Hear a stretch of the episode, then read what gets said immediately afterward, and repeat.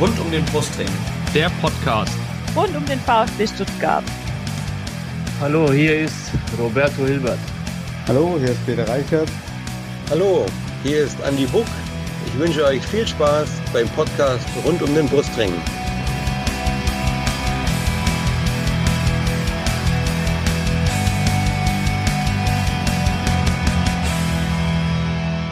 Herzlich willkommen zum Podcast rund um den Brustring. Mein Name ist Lennart und dies ist Folge 173 und Chris, der andere von rund um den Brustring, der heute mit mir in der Leitung ist. Wir können endlich, endlich über einen VfB-Sieg sprechen. Wie geil ist das denn? Ja, ähm, ich zitiere sehr viele Fans im Stadion. Oh, wie ist das schön. sehr gut. Ja, der VfB hat 3 zu 0 gegen den 1. FC Köln gewonnen am 21. Bundesligaspieltag, hat nach 31 Spielen zu Hause endlich mal wieder zu Null gespielt und wir wollen dieses Spiel heute nicht nur untereinander besprechen, sondern mit zwei Gästen. Ich freue mich sehr, dass sehr kurzfristig eingesprungen ist, der Dennis bei Twitter zu finden unter Ed Kyle Lennep. Ähm, er ist äh, zum zweiten Mal da, bereits in Folge 129. Da haben wir 0 zu 2 verloren gegen den FC war dabei. Schön, dass du wieder da bist, Dennis, uns auch so kurzfristig. Ja, damals war schöner, aber trotzdem vielen Dank für die Einladung. ja, das glaube ich.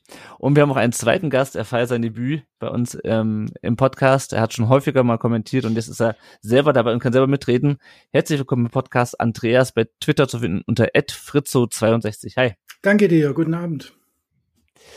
Ja, bevor wir gleich über ein paar aktuelle Themen sprechen und über das Spiel, wollen wir natürlich euch ein bisschen besser kennenlernen. Dennis, die Folge 129 haben wir im Jahr 2021 aufgenommen. Das war die Hinrunde der letzten äh, Saison.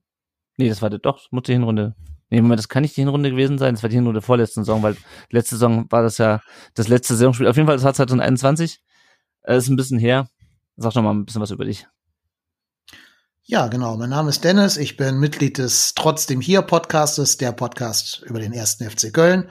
Wir nehmen nach jedem Spieltag immer einen Podcast über die aktuellen Spiele auf. Ich wohne in Hamburg, also ich bin so ein bisschen im Exil quasi, nicht in Köln unterwegs, ähm, aber versuche trotzdem so viele Heimspiele wie irgendwie geht mitzunehmen. Äh, ansonsten, wer mich gerne über Filme und Serien reden hören will, kann das im Movie Rantner Podcast tun. Aber ja, ich glaube, man merkt, Podcasten ist so ein kleines Hobby von mir. Ja, definitiv. Und Andreas, wer bist du? Was muss man über dich wissen? Erzähl mal. Ja, ja, ich bin Heilbronner. Das heißt, äh, da ich schon über die 60 bin, ehemaliger VfR Heilbronn-Fan, ähm, habe natürlich auch den Aufgang und den Niedergang dieses, dieses mhm. Clubs erlebt, war dann relativ lange auch ein Blauer oder eigentlich relativ, relativ frei. Ich ging auch äh, zu Waldhof nach, Süd nach Ludwigshafen ins Südweststadion und die Liebe zum VfB kam so richtig erst mit der Geburt meiner Kinder und die Kinder muss man irgendwo hinschleppen. Und das war dann das Neckarstadion und dann hat's mich dann auch noch, äh, sag ich mal, so richtig infiziert. Sehr gut, sehr gut, sehr gut. Ja, das muss, das ist stimmt. Also ich hatte jetzt gegen Köln auch meine Tochter zum ersten Mal mit im Stadion. Äh, das, die Entscheidung muss weise getroffen werden, das stimmt. genau. Und man möchte sie ja nicht an, an Waldhof Mannheim kennen, obwohl es auch ein cooler Verein ist, aber ein paar liegen tief halt. Okay, super. Wir haben noch eine Quizfrage vorbereitet, von der ich euch noch nichts gesagt habe und auch dem Chris noch nicht. Die ist mir vorhin noch eingefallen. Ähm, es erinnern sich sicherlich noch alle, die einen äh, lieber, die anderen weniger lieb, an das 5 zu 1 des VfB in Köln. Vier Tore hat damals Kakao geschossen. Die Frage ist, wer hat das andere Tor für den VfB geschossen und wer hat das Tor für den FC geschossen.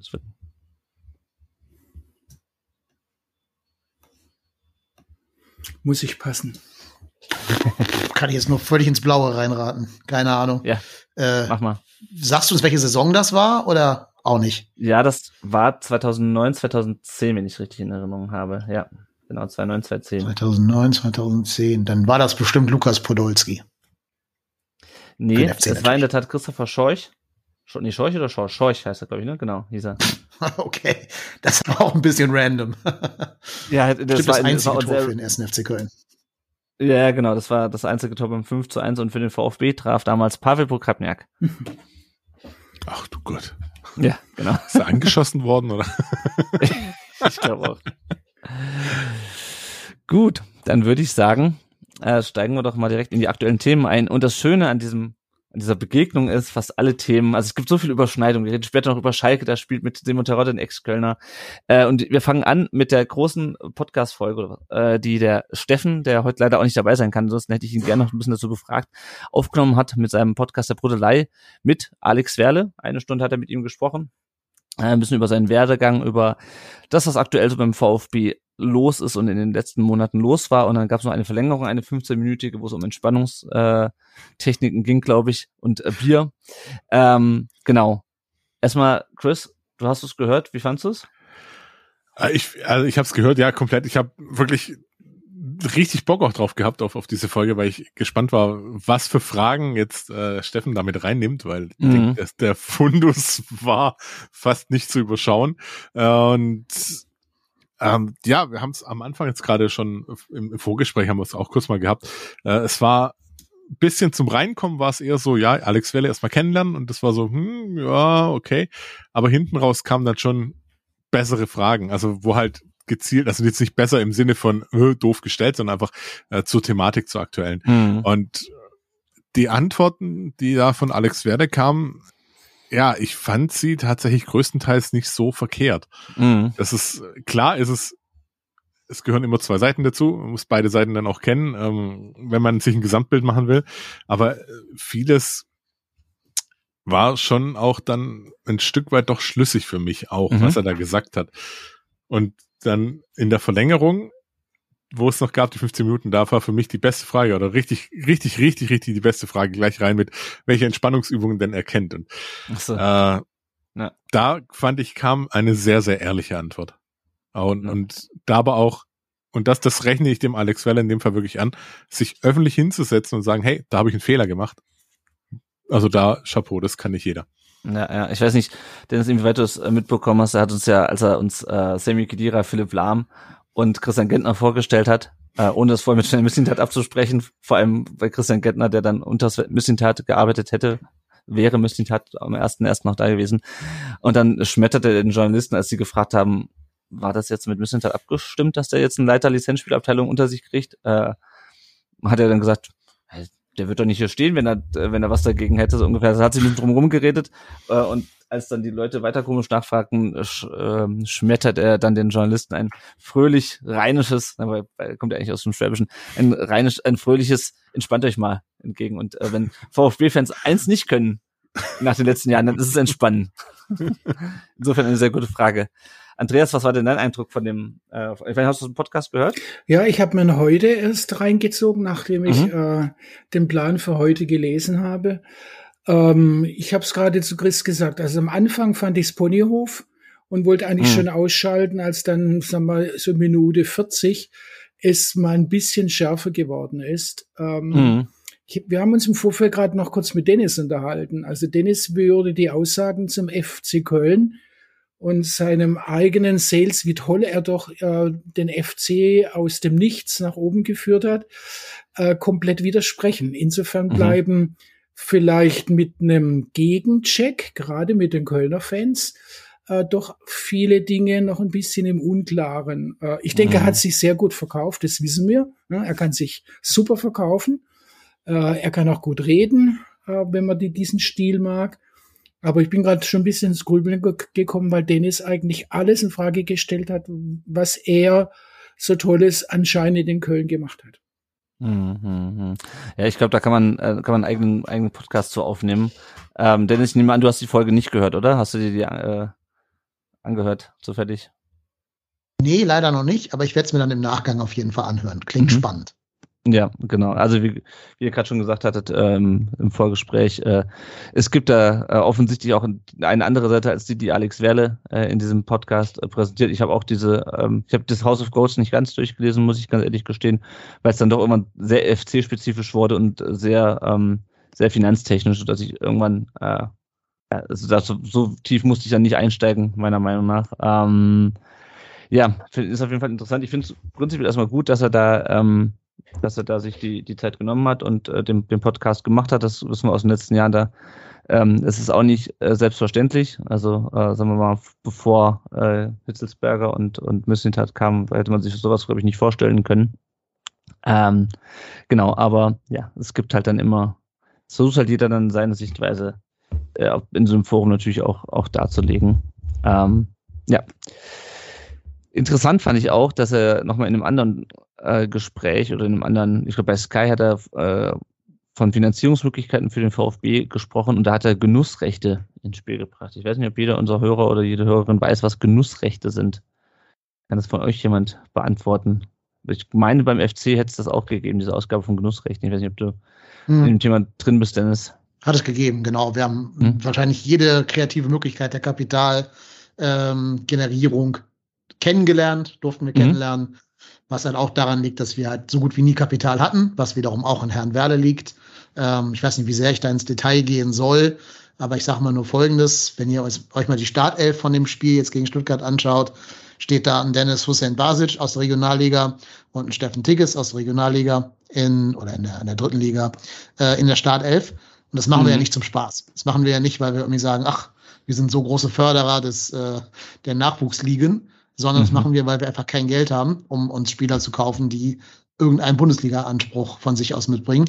Und deswegen spielen wir da mit Regionalliga-Spielern. Mhm. Und das ist auf die Ära Werde zurückzuführen. Mhm. mhm. Dafür machen sie es aber gut, aber ja, ich weiß, was du meinst. ja.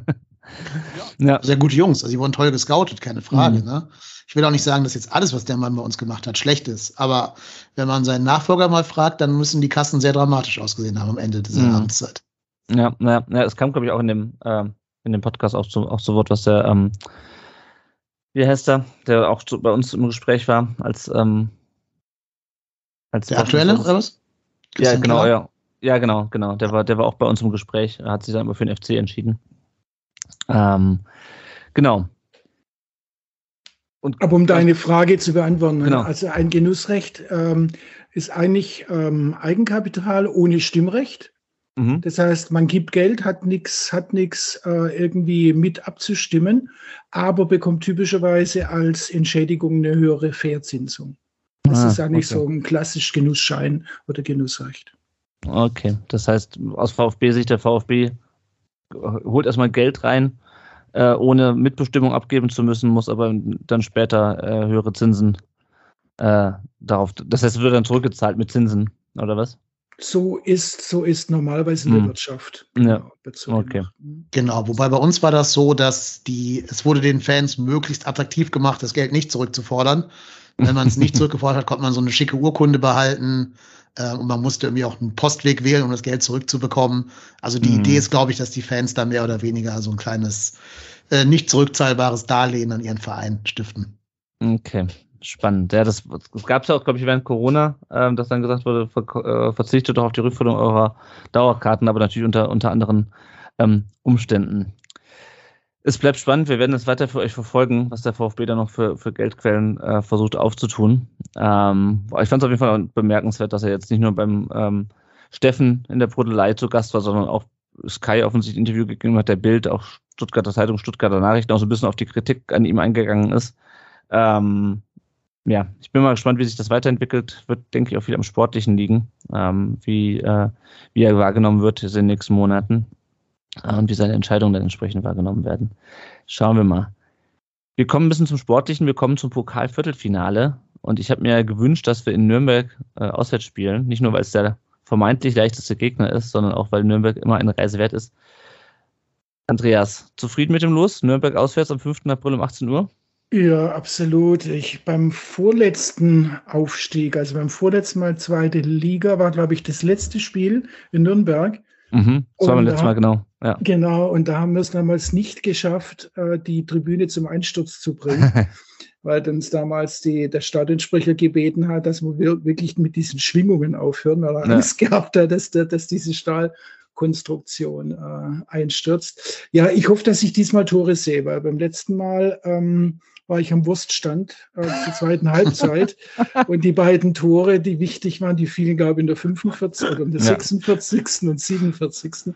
Also sehr gut, ein sehr gutes Ziel, aber bitte diesmal äh, so, dass ich die Tore sehe. Du weißt ja, aber ja. schon, dass wenn du in Nürnberg bist, du an dem Wurststand festgebunden wirst. Also. ja, genau, genau, genau. Ja, genau, das war das in der, in der, in der ersten Zweitligasaison, wo wir aus dem 0-2 ein 3-2 gemacht haben und ich glaube 15.000 Stuttgarter in einem halbleeren Nürnberger Stadion waren. Ja. Äh, das war äh, sehr schön. Ich glaube, beim letzten Spieler war das war noch ähm, unter Ausschluss der, ähm, der, der Öffentlichkeit, das, das auf, das, wo wir, wo wir sechs Stunden gewonnen haben und aufgestiegen sind. Ähm, ja, auf jeden Fall sehr schön. Äh, spannend auch, dass äh, Nürnberg direkt, nachdem sie 5-0 von Heidenheim auf den Sack bekommen haben, am Montag direkt unseren alten Bekannten Markus Weinz hier gefeuert haben. Äh, und sehr spannend fand ich auch die Lösung Dieter Hecking äh, als Trainer, äh, also der gleichzeitig auch Sportdirektor ist, ähm, da für den Rest der Saison. Ich bin mal gespannt. Zuletzt haben wir den gesehen, als wir mit gegen den HSV in der zweiten Liga gespielt haben. Und schließlich äh, noch ein schönes Thema der VfB wird beim Heimspiel gegen Wolfsburg mit einem neuen Vielfaltstrikot, das gab es ja schon häufiger in der letzten Saison, im, äh, mit im Regenbogen äh, Look auflaufen. Und ich muss sagen, Chris, ich finde es sehr schick. Wie findest du es? Ähm, ja, das ist ein Riesenproblem, weil ich gehöre nicht zu den Leuten, die sich an dem Regenbogen stören oder von dem Regenbogen bedroht fühlen. Ganz im Gegenteil, ich finde das Ding auch unfassbar schick. Also das sieht richtig, richtig gut aus. Und ich habe eigentlich mal gesagt, ähm, die müssen anders auftreten, anders spielen, dass ich mir mal überhaupt wieder ein Trikot von denen mhm. hole. Und dann kommen sie mit so einem Ding um die Ecke und ich saß echt dran so, ja.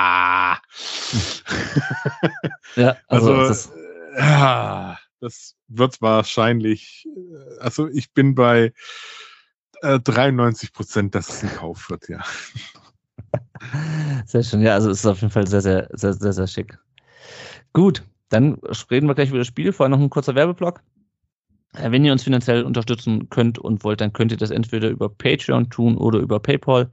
Wenn ihr das über Patreon tut, dann äh, kriegt ihr auch eine kleine Belohnung, je nachdem, wie sehr ihr uns unterstützt. Wenn ihr uns unterstützt auf dem Karl Allgöwer Level, das heißt mit mindestens 10 Dollar im Monat, dann werdet ihr äh, hier im Podcast genannt, so wie der Daniel, bei dem wir uns ganz herzlich bedanken. Und auch der Marc und der Michael werden in jeder Folge genannt. Die unterstützen uns auf dem Timo Hildebrand Level mit 5 Dollar im Monat. Und wenn ihr uns mit 2 Dollar im Monat unterstützt, dann werdet ihr alle paar Folgen mal genannt. Dieses Mal nennen wir als Unterstützer den Vertikalpass, der uns auf dem Level unterstützt. Vielen Dank an der Stelle.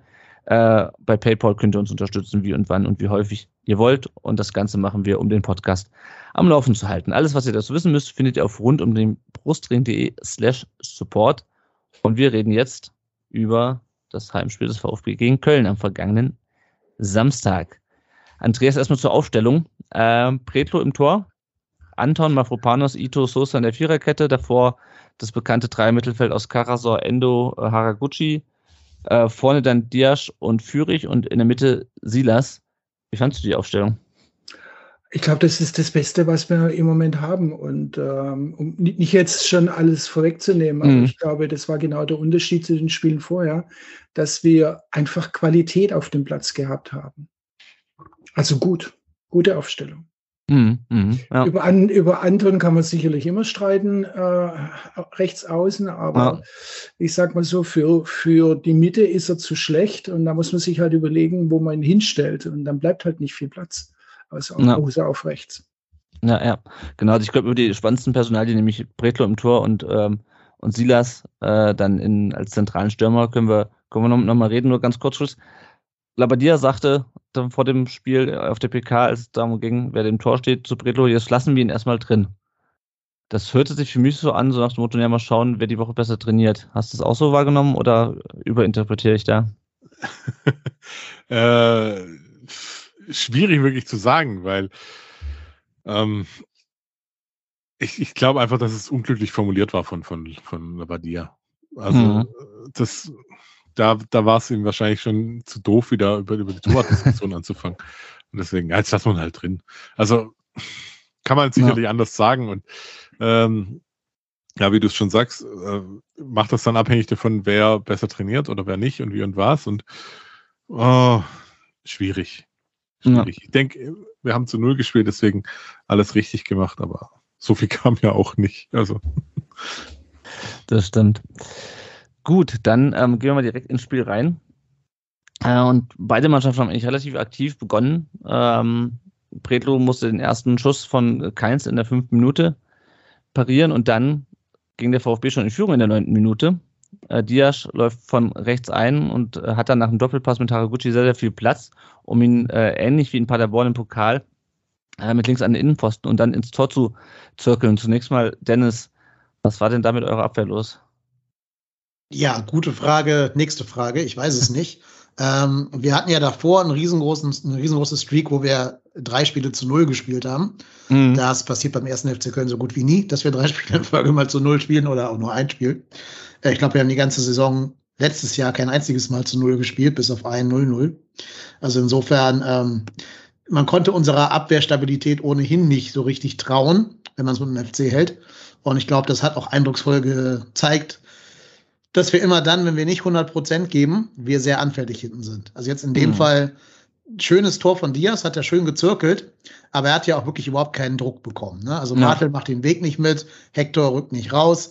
Und wenn man dann keinen Druck hat und dann ganz in Ruhe sich so einen Ball da schön zurechtlegen kann, dann kann man den immer so wunderschön ins Tor dann halt zirkeln. Ähm, und das sind halt genau diese zwei, drei Meter, die wir sonst halt immer machen und die uns so unangenehm machen normalerweise, die mhm. wir aus irgendeinem Grund in dem Spiel am vergangenen Samstag nicht gemacht haben und die halt eben dann entscheidend dazu gefehlt haben, dass wir da irgendwie mal Zugriff auf eure Stürmer gehabt hätten. Mhm. Andreas, rhetorische Frage, hättest du damit gerechnet, dass der VfB so früh äh, in Führung geht und dann auch noch durch Diaz? Nee, natürlich nicht, aber ich habe eine Theorie, woher das 1 zu 0 kommt. Äh, wenn man es im Real Life anschaut, ist einfach Soldo eine absolute Katastrophe. Und äh, ich glaube einfach, der hat sich daran erinnert, wie viel Dutzende Spiele als kleines Kind im Neckarstadion gesehen hat und hat uns einfach dieses Tor geschenkt. Ich drücke es ja. jetzt mal ganz nett aus. das, das ja, Papa gut. war ja im Stadion, ne? da wird man ja, ja auch nicht genau. enttäuschen. Genau. Ja. Ja, ja, das stimmt. Aber äh, gute Schusstechnik eigentlich der Diaz, oder, Andreas? Ja, top, top, absolut top. Na, weil ich war auch so ein bisschen, also ich hatte den ja auch, hat ja auch ein paar Ex, äh, oder ein paar, sehr viele Fans von, von Ex-Vereinen von ihm ähm, gesprochen vor, um den im Blog vorzustellen. Und es war immer so, ne, der konnte sich halt nirgends so richtig durchsetzen, wurde immer nach einem halben Jahr wieder verliehen. Äh, der musste natürlich schon außergewöhnlich gut sein, um sofort einzuschlagen. Äh, in dem einen Jahr, wo er mal in der portugiesischen Liga äh, eine ganze Saison durchgespielt hat, hat er auch ein paar Tore geschossen und jetzt hat er schon, ich meine, gut, das eine war Pokal gegen Zweitligisten, aber nichtsdestotrotz, ne? Also zwei Tore in, äh, was waren das jetzt, vier, fünf Pflichtspiele. Ähm, nicht schlecht. Ja, auf jeden Fall schön gemacht. Und ähm, der FC, der war zwar kurz verunsichert, hat sich aber dann doch relativ schnell wieder berappelt, oder? Ja. Ich würde sogar, ich, ja, ich würd sogar so sehen, dass eigentlich ab, ab dem Tor, ich habe mir es mal im Real Life nochmal noch mal angeschaut gestern, war eigentlich der FC, glaube ich, bis zur 60. Minute mehr oder weniger äh, dran am, im, mhm. am Ruder. Ne? Also äh, man sieht es auch, wenn man sich die ganzen Statistiken anschaut. Nach dem 1-0 hat sich Stuttgart, wie, wie generell, das ist ja immer so, Stuttgart macht ein Tor und dann hat man irgendwie das Gefühl, sie schlafen ein. Ja. Und so war es in dem Spiel auch ein bisschen. Also danach habe ich eigentlich nur noch Köln äh, spielen sehen, obwohl die Stuttgarter die Chancen hatten. Ja, genau. Ich hatte eigentlich den Dennis gefragt, aber es ist, es ist nicht schlimm. Äh, Dennis, ich sehe es aber genauso, ja. Dennis. Ja, also klar, so ein bisschen hat das Spiel danach nochmal angezogen. Wir haben es aber ja nicht geschafft, diese scheinbare Dominanz irgendwie in Torschüsse oder generell in Torgefahr umzumünzen. Ähm, ich glaube, im ganzen Spiel ist das ja ein Zeichen oder ein, ein, ein, Symptom gewesen, dass wir es überhaupt nie geschafft haben, irgendwie in eurem Strafraum mal mhm. Pass zu spielen, der an den Mann kommt. Also wir haben ja generell, wenn meistens Erfolge über Flanken oder über Standardsituationen, so die jetzt die im Strafraum kombinierende Mannschaft sind wir ja eh nicht. Und auch in dieser Phase der scheinbaren Dominanz, ich glaube, kam da überhaupt ein Torschuss von uns? Also ich wüsste es jetzt nicht mehr. Ich habe es mir aus Gründen auch nicht mehr im Real Life äh, angeschaut. Das war der, das, das der Schmidt-Schuss, ja, aber der war ja nicht mehr genau. im Strafraum, ne? Der war ja, ja stimmt, genau. Ja. Da musste ja schon wirklich ein Bruno Diaz, äh, nee, ein, wer ist da, ein Gil Diaz-Schuss raushauen, ja. damit da irgendwie was äh, Geiles bei rauskommt. Oder so ein Ding wie gegen Leverkusen. Aber also von da ein Tor zu machen, das wird wahrscheinlich so einen XG-Wert von irgendwie 0,02 haben oder so ich glaube nicht, dass man da jetzt wirklich sagen kann, das hat das Tor so richtig in Gefahr gebracht. Und dann ging er noch genau auf den Torwart. Also, ja. ja Wenn das schon das Highlight war, dann sieht man, dass da nicht viel zusammenlief bei uns. Ja, und trotzdem, äh, Chris, du wirst mir sicherlich zustimmen, als VfB-Fan wartet man nach so einer frühen Führung eigentlich nur darauf, dass gleich irgendwas Katastrophales passiert. ähm, wenn ich ganz ehrlich bin, ja, wartet man drauf, nur an dem Tag irgendwie nicht, weil äh, ich das 1-0 gesehen habe und gedacht habe, okay, ähm, Köln macht das, was sonst wir machen. Vielleicht läuft es heute mal andersrum. Na, na. Also es gab diesen einen ziemlich katastrophalen Rückpass, den wir aber zum Glück dann noch geklärt haben. Äh, äh, wo ich auch schon dachte, um Himmels Willen, oder nee, es war, glaube ich, ein, es war, glaube ich, ein Querpass. Auf jeden Fall ganz katastrophal, Leute, konzentriert euch doch einfach. Also, man hat, finde ich, schon ein bisschen gemerkt, dass die Mannschaft noch ein bisschen verunsichert ist, dass sie einfach immer noch Angst hat vor dem nächsten Fehler. Ähm, aber ähm, ja, es ist ja zum Glück nichts passiert. Äh, in der 23. Minute gab es dann gleich dreimal Gelb, einmal für Silas, einmal für Julian Chabot und einmal für Steffen Baumgart ähm, nach einer Rudelbildung an der Seitenlinie. Ich fand, es war, also wir kommen ja später noch auf das vom Herrn Schkiri, äh, aber es war äh, unabhängig davon schon ein sehr engagiert geführtes Spiel. Sehr, ich würde nicht sagen ruppig, aber es war doch schon, es ging ordentlich zur Sache, oder Andreas?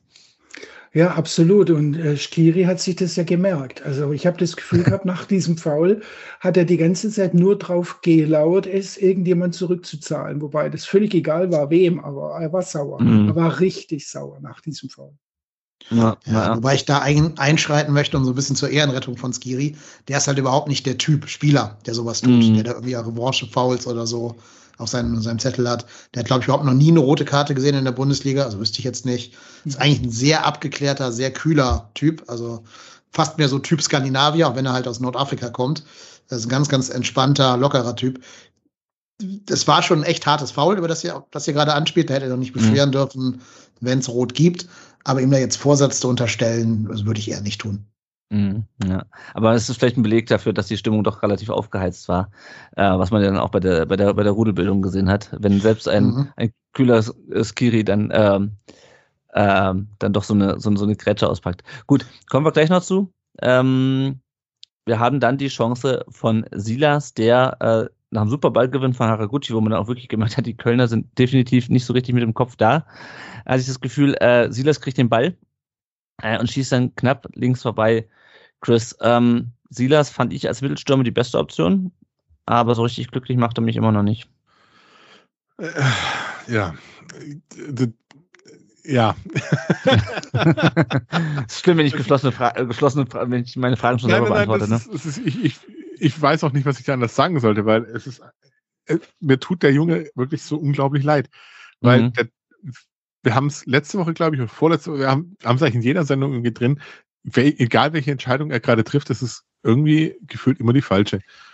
Und jetzt als Mittelstürmer mal, ja, mal was anderes. Äh, ich lehne mich aus dem Fenster und sag mal, Girassi hätte den gemacht. Mhm. Ähm, ist, ist nicht seine Idealposition, aber er hat das Beste draus gemacht und ah, sorry, aber den muss er machen. Mhm. Also. Mhm. Ja. Ja, ich glaube, das ist so ein Spieler, der euch Fans wahrscheinlich zur Weißglut bringt, oder? So ein Silas. Nee, man sieht dieses, man sieht dieses unbändige Potenzial in dem Jungen, was der für Skills hat. Aber der trifft ja wirklich immer die falsche Entscheidung. Der rennt, wenn er, wenn er passen müsste, der passt, wenn er rennen müsste. Der hat keine gute Vororientierung im Moment noch. Also, ja. der würde mich wahnsinnig machen. Das, also, wahnsinnig wirklich hm. nicht. Ich mag den Jungen unglaublich, weil das ist, das ist, der, der ist immer am Lachen, der ist immer gut drauf, der hat äh, so, so viel Scheiße am Schuh schon gehabt ähm, und sich da auch wieder zurückgekämpft. Und ich glaube wirklich, dass, dass, wenn der jetzt anfängt, die richtigen Entscheidungen zu treffen, dann spielt der wahrscheinlich nicht mehr arg lang bei uns. Weil ja. dann spielt er irgendwann in England oder was weiß ich wo. Aber äh, zu Weißglut treibt er mich nicht. Noch nicht. Ja. Das, das, Problem, das Problem, was ich mit Silas habe, ist, der war schon mal weiter. Der hat seine, der ist ja in der ähm, 2019 gekommen nach dem Abstieg und hat in der zweiten Liga echt nicht gut gespielt, fand ich. Ja, der hat sich super häufig auch fallen lassen und also, also ein bisschen Neymar-mäßig rumgerollt. Das war teilweise echt ein bisschen übertrieben.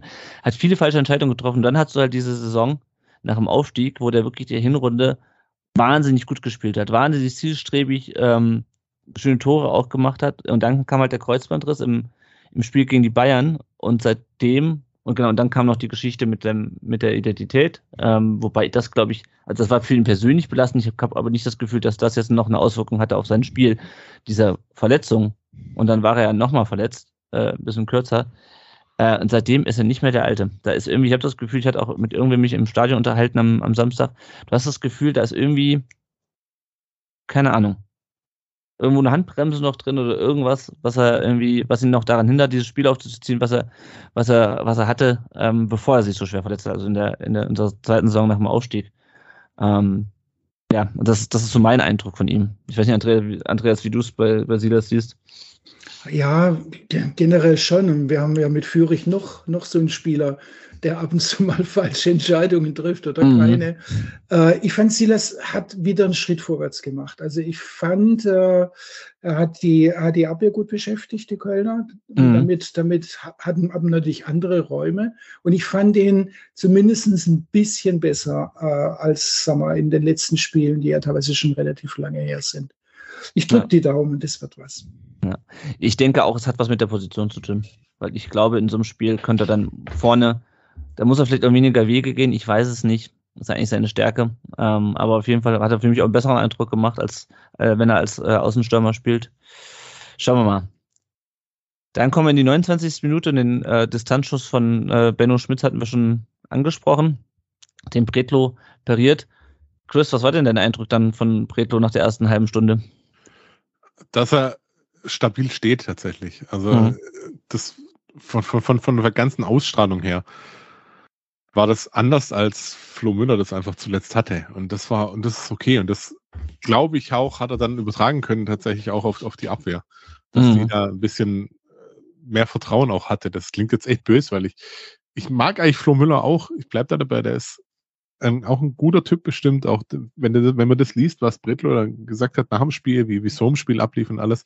Mhm. Ähm, aber da, da siehst du, glaube ich, gerade ganz gewaltig, was doch der Kopf wieder ausmacht. Das ist mhm.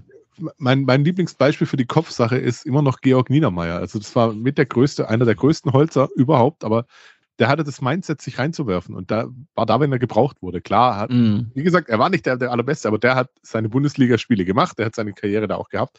Alles super. Und das mit weit weniger Talent wie andere. Und das ist einfach Kopfsache. Und für, für einen Torhüter ist, glaube ich, in dem Fall wirklich wichtig, solche Dinger dann auch mal äh, rauszuholen. Also er hat jetzt keinen rausgekratzt in dem Sinne, aber er stand einfach stabil und das scheint uns schon unfassbar geholfen zu haben. Ja, genau. Also es ist wie so ein bisschen wie ein guten Schiedsrichter, den du, der am besten ist, wenn du ihn nicht siehst. Ähm, er hat, genau, war einfach unaufgeregt und, und stabil. Das war auch so mein, das war auch so mein Eindruck. Schwäbe musste dann noch einen Schuss von Diasch kurz vor der Pause über die Latte lenken. Also VfB kam dann wieder ein bisschen sicherer rein. Äh, und dann war Halbzeit. Andreas, wie, ist, wie läutet denn dein Fazit zur ersten Halbzeit? Wie zufrieden warst du nach 45 Minuten? Aber gut, ich war froh, dass es, äh, dass gegen Ende der ersten Halbzeit die Stuttgarter sich wieder ein bisschen gefangen haben. Mhm. Äh, hab natürlich auch Bammel gehabt, dass es nach der zweiten, so wie manchmal, dann, dann ganz in die falsche Richtung geht. Äh, was ich interessant fand, äh, wenn man das Spiel live gesehen hat, hat man doch viel mehr eher, sage ich mal, Emotionen, äh, da fand ich alles irgendwie gut. Im Real Life fand ich die erste Halbzeit eigentlich total bescheiden. Also die, die letzten 30 Minuten vom VfB waren richtig schlecht, die waren von Köln auch schlecht. Aber ich, ich habe selten ein Spiel im Real Life so komplett anders empfunden äh, mhm. wie eigentlich live. Äh, mhm. Dass es eigentlich viel schlechter war, als ich das am Samstag irgendwie so spontan oder live gefühlt habe. Das ist interessant. Ich habe es mir noch nicht wieder im Real Life angeschaut. Äh, Werde ich das auch nicht mehr tun. Mach's nicht. Aber äh, äh, ja, ich glaube, das ist dann so mit der frühen Führung und man, was ich vorhin sagte, man wartet irgendwie nur drauf, dass was Schlimmes passiert und dann freut man sich, glaube ich, im Stadion über jeden Moment, wo nichts Schlimmes passiert, denkt, ja, kommt erst, ah, dann, ach, hast du immerhin eine Chance gehabt ähm, und freust dich, dass Köln äh, nicht so gut ins Spiel gekommen ist. Dennis, wie ist denn dein äh, Fazit gewesen der ersten Halbzeit? Ja, eine der schlechtesten ersten Halbzeiten 2023, kann man mit Fug und Recht sagen, glaube ich. Ähm, aus meiner Sicht drei Gründe, die dafür gesprochen haben. Erstens hat Baumgart ein Experiment gewagt und hat zum ersten Mal Skiri auf die Zehn gestellt. Das hat überhaupt mhm. nicht funktioniert. Wir hatten davor große Erfolge mit Martel und Skiri auf der Doppel-6. Ähm, ich denke, da wäre Skiri auch in dem Spiel jetzt besser gewesen. Und was halt unübersehbar war, ist die Tatsache, dass wir gerade in der Abwehr einfach Geschwindigkeitsdefizite haben gegenüber mhm. unseren Stürmern. Also ein Silas und ein Chris Führig, den wir in Köln ja auch sehr gut kennen, mhm, ähm, stimmt, ja. bringen ja zusammen irgendwie 66 km/h auf dem Platz oder sowas. Mhm. Und unsere Abwehr, da ist halt tatsächlich noch Chef Chabot der schnellste und das sagt einiges. Ähm, man darf auch nicht vergessen, wir haben ja gerade über Nicola Soldo geredet. Der Junge ist ja bei uns vierter Innenverteidiger. Ne? Der spielt mhm. ja nur, weil zwei andere verletzt oder gesperrt gewesen sind da kann man jetzt auch nicht erwarten, dass der in jedem Spiel dann immer irgendwie diese Leistung bringt wie gegen Bayern. Der kam aus der kroatischen Liga und hat da auch nicht beim Spitzenverein gespielt. Also da muss man auch ein bisschen, so ein bisschen Welpenschutz über den äh, halten. Aber ich finde halt schon, dass uns da von euren schnellen Stürmern da sehr gut die Grenzen aufgezeigt worden sind. Was anderes gibt unser Kader halt nicht her. Also wir haben keine schnellen Spieler, die Wetten reinschmeißen können. Und dann, wenn man das irgendwie schafft, in dieses Tempo reinzukommen, dann merkt man, dass wir da auch unterlegen sind. Und das, glaube ich, hat die erste Halbzeit sehr gut gezeigt. Mhm. Also ich muss sagen, ich war echt überrascht, dass wir zur Pause führen, weil ich hatte jetzt gerade nach euren letzten Spielen echt Schiss. Also klar, ne, so ein 7-0, das ist dann auch auf einer gewissen Höhe, ist es dann auch egal, ob es 5 oder 7-0 ist, ist es auf jeden Fall ein deutlicher Sieg gegen eine Mannschaft, gegen die, gegen die wir uns dann irgendwie eine Woche später äh, einen abbrechen. Ähm, und äh, auch gegen Frankfurt muss man erstmal 3-0 gewinnen. Und deswegen dachte ich so, um Himmels Willen. Ja, und jetzt kommen wir und legen uns wieder selber irgendein Ei rein. Und äh, selbst wenn ihr nicht, nicht besonders gut spielt, nutzt ihr das aus. Deswegen, ich war echt, also ne, auch was, die, was, die, was das Thema Wahrnehmung angeht, ich war echt beruhigt zur, zur Halbzeit. Mir ging es eigentlich auch so wie die Andreas. Ich dachte, oh, oh, was passiert jetzt in der zweiten Halbzeit? Weil das hatten wir ja gerade dann auch gegen, gegen Freiburg, dass wir zur Pause führten und dann alles auseinandergefallen ist bei uns. Ähm, gut, es ging aber erstmal in die zweite Halbzeit mit einem Wechsel beim FC. Dejan Jubicic äh, kam rein für Erik Martell und Sagis, äh, Sagis, ich weiß nicht, wie man ihn ausspricht, Adamian, ähm, für Dennis Hussein Basic. Äh, was hatte denn das für Auswirkungen bei euch, Dennis, im, äh, im Spiel? Ja, also erstmal merkt man, dass Baumgart auch dieses Experiment mit Skiri auf der 10 für beendet erklärt hat und hat dann mhm. Skiri nach hinten gezogen und dafür Jubicic und eben Adamian auf diese beiden ähm, offensiven Positionen gestellt. Und außerdem, ich habe es gerade schon erwähnt, Dennis Hussein Basic ist eigentlich einer meiner Lieblingsspieler beim ersten FC Köln. Aber wie gesagt, der Junge kam aus der Regionalliga, der kam von Offenbach. Mhm. Da kann man halt nicht erwarten, dass der in jedem Spiel immer performt. Und der hat ja gegen euch quasi kein Land gesehen, den hat man ja gar nicht wahrgenommen auf dem Platz. Da macht es dann schon Sinn, mit einem Bundesliga-erfahrenen Zages Adamian, äh, wie man es ausspricht, weiß ich auch nicht, aber man müsste es ja. armenisch aussprechen, theoretisch. Ah, okay. Also keine okay, Ahnung, ja. wie es richtig wäre. Ähm, da einen Bundesliga erfahrenen Mann reinzubringen, der auch ein bisschen Speed mitbringt. Die Idee kann ich verstehen. Also wir hatten auch genau diese Wechsel bei uns hier auf der Expertise des Sofas quasi vorausgesagt. Mhm. Ähm, und wenn Baumgart zur Pause schon zweimal wechselt, dann weiß man schon, der war sehr, sehr unzufrieden, weil der wechselt normalerweise nie vor der 60. Das mhm. ist schon früh bei dem, also eher so 70. rum. Das ist so eine klassische alte Trainerschule. Insofern, der war schon unzufrieden, hat versucht, das Ruder noch umzureißen. Wir wissen jetzt, alles hat nicht funktioniert, aber die Idee dahinter kann ich zumindest nachvollziehen. Ja, sehr gut. Dann ähm, gehen wir direkt in die 50. Minute. Keins dann mit der ersten Chance der zweiten Hälfte äh, für den FC aus 30 Metern. Äh, Pretlo hält die aber. Und dann äh, bekommt in der 52. Minute, und da habe ich dann wirklich auch langsam Muffensausen bekommen, ähm, der FC einen Freistoß. Mafropanos sieht gelb nach dem Zweikampf mit, mit Tigges. Andreas, fandst du die gelbe Karte berechtigt für Mafropanos? Es ist schwitzig. Ähm, ich, ich hau ja auch gerne Schiris rein. Äh, die haben keine Wiederholung. Also in der Wiederholung hat man es klar gesehen, dass es niemals gelb ist. Aber in der reellen Geschwindigkeit kann man schon mal daneben liegen. Also nein, es war nicht gerechtfertigt, aber da würde ich in der Schiri auch mal in Schutz nehmen. Mhm. Mhm. Als, Geg als Gegnerfan sage ich Mavropanos beim Betreten des Rasens sofort proaktiv gelb, immer. ähm, also es gibt keine ungerechtfertigte gelbe Karte gegen Mavropanos. Kann gar nicht sein, per Definition nicht. Aber in dem Fall, hätte es einen FC-Spieler getroffen, hätte ich auch gesagt, die muss man nicht geben. Dafür ja. hat aber vorher drei andere nicht gegeben, für taktische Fouls und so auf beiden Seiten. Also man kann auch mal drüber reden, ob die Schiedsrichterleistung nicht generell auch ein bisschen zu dieser Rudelbildung beigetragen hat und so. Ich fand die auf beiden Seiten, sowohl bei euch als auch bei uns, katastrophal. Und das war jetzt ein weiteres Symptom dafür. Ja, ja. Ich habe mal geguckt, die äh, letzten vier Spiele, in jedem Spiel hat der Schiedsrichter die gleiche Note bekommen. Also in den letzten vier VfB-Spiele, in jedem Spiel hat der Schiedsrichter die gleiche Note bekommen, und zwar die 4,5. Inklusive dieses vielleicht Spiel. nicht gerade für ihn. Ähm, genau. Ich hätte auch nein, nein, eine andere nicht, Note als 4,5 gegeben. Nicht der gleiche Schiedsrichter. Ach so. Die letzten vier unterschiedlichen so, Schiedsrichter in unseren letzten vier Spielen. Also Zweier, was haben wir noch? Bart Stübner. Ja, der war letzte Woche. Äh, ich habe schon wieder vergessen, gegen Freiburg. Da ja. waren das. Ach so, äh, hier, Stegemann. Dietrich, oder? Nee, Stegemann, Stegemann war letzte Woche. Das war ja, dieser. Das hat er echt ein bisschen gebeutelt. Das ist ja, ja, so dieser Fall von, wenn man unten drin steht, dann hat man kein Glück und es kommt noch Pech hinzu. Und da gehört ja, ja auch Schiedsrichterpech so ein bisschen mit dazu. Also gerade dieser, dieser zweite Elfmeter von äh, hier Sagadou fand ich schon sehr hart damals in dem ja. Spiel gegen Freiburg. Ja, jetzt hier hat er auf beiden Seiten gleich schlecht gepfiffen. Insofern kann sich keiner von beiden beschweren. Aber gut fand ihn nicht. Nee, ich wollte das auch gar nicht. Mh. Ich finde ich finde es halt auch teilweise mangelnde Professionalität damals von Sven Mislintat gewesen. Ne? Also diese, diese Schiris bauten sich ja über die ganze Zeit von Mislintat ge gegen den VfB auf. Und, und ich, mich hat es immer gewundert, dass man ihm nicht einfach sagt, du hältst die Klappe. Du, du redest im Nachgang eines Spieles einfach nicht mehr über Schiris. Also ich, ich weiß nicht, wie es euch geht, aber die haben so viel abbekommen von uns, dass, mhm. dass doch ein Schiri, wenn er nach Stuttgart kommt, entweder die Hose voll hat oder denkt, den werde ich zeigen. Und äh, da kommen wir jetzt langsam raus. Ich denke, wir haben jetzt eine andere Führung. Der Fabian, der hält sich zurück. Aber das ist ein Riesenthema gewesen. Also ich denke einfach, dass uns Mieslind hat im Schiri-Bereich viele Punkte gekostet hat mit seiner andauernden äh, Kritik nach den Spielen an den Schiris. Das geht nicht. Das darf, das darf so jemand nicht machen. Mhm. Gut, wobei ich muss ganz ehrlich sagen, also wir haben die letzten Spiele auch jetzt auch nicht wegen der, wegen der Schiris verloren, beziehungsweise ein Felix Zweier war schon immer schlecht ähm, und, und ein mhm. Stegemann. Aber, äh, und gerade beim Thema Stegemann, ähm, da habe ich auch damals gedacht, muss man jetzt Widerspruch einlegen gegen dieses Wiesbaden-Spiel?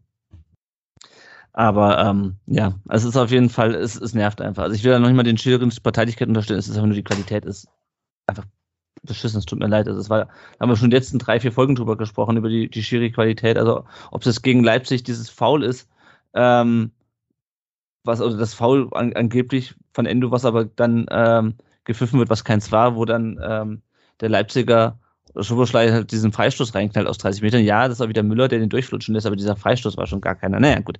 Dieser Freistoß ging auf jeden Fall zum Glück vorbei. Äh, und dann kam der VfB so ein bisschen in den Rausch. Haraguchi mit einem Seitfallzieher nach einer Flanke von Sosa, 53 Minute, Endo, 55 Minute knapp links vorbei. Äh, ich hatte irgendwann, Dennis, so ein bisschen Vibes vom äh, Spiel in der letzten Saison, am letzten Spieltag, äh, auch zu Hause. Der VfB äh, müsste eigentlich, hätte eigentlich schon zwischendurch viel höher führen müssen.